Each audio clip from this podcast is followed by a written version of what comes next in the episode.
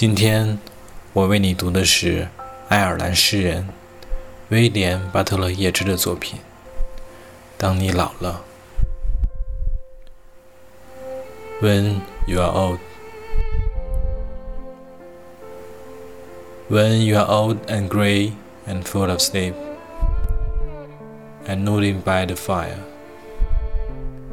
take down this book and slowly read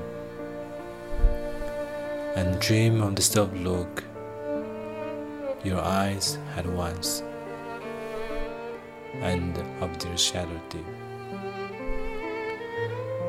How many loved your moments of glad great, and loved your beauty with love, false or true?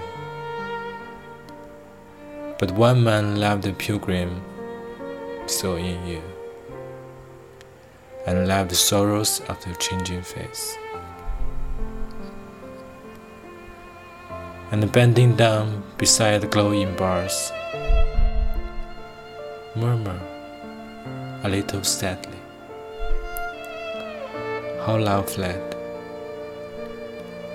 and paced upon the mountains overhead, and hid his face amid a crowd of stars.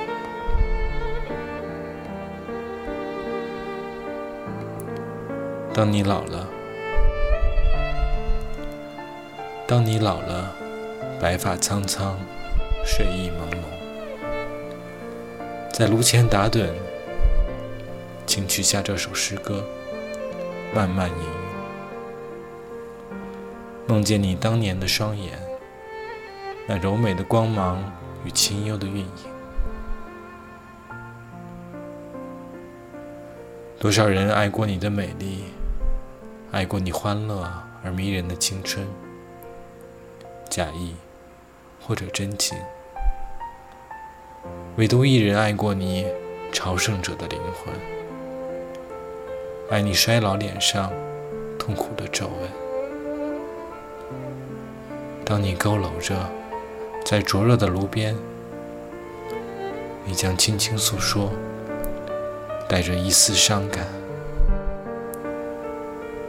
逝去的爱，如今已步上高山，在秘密星群里藏着他的容颜。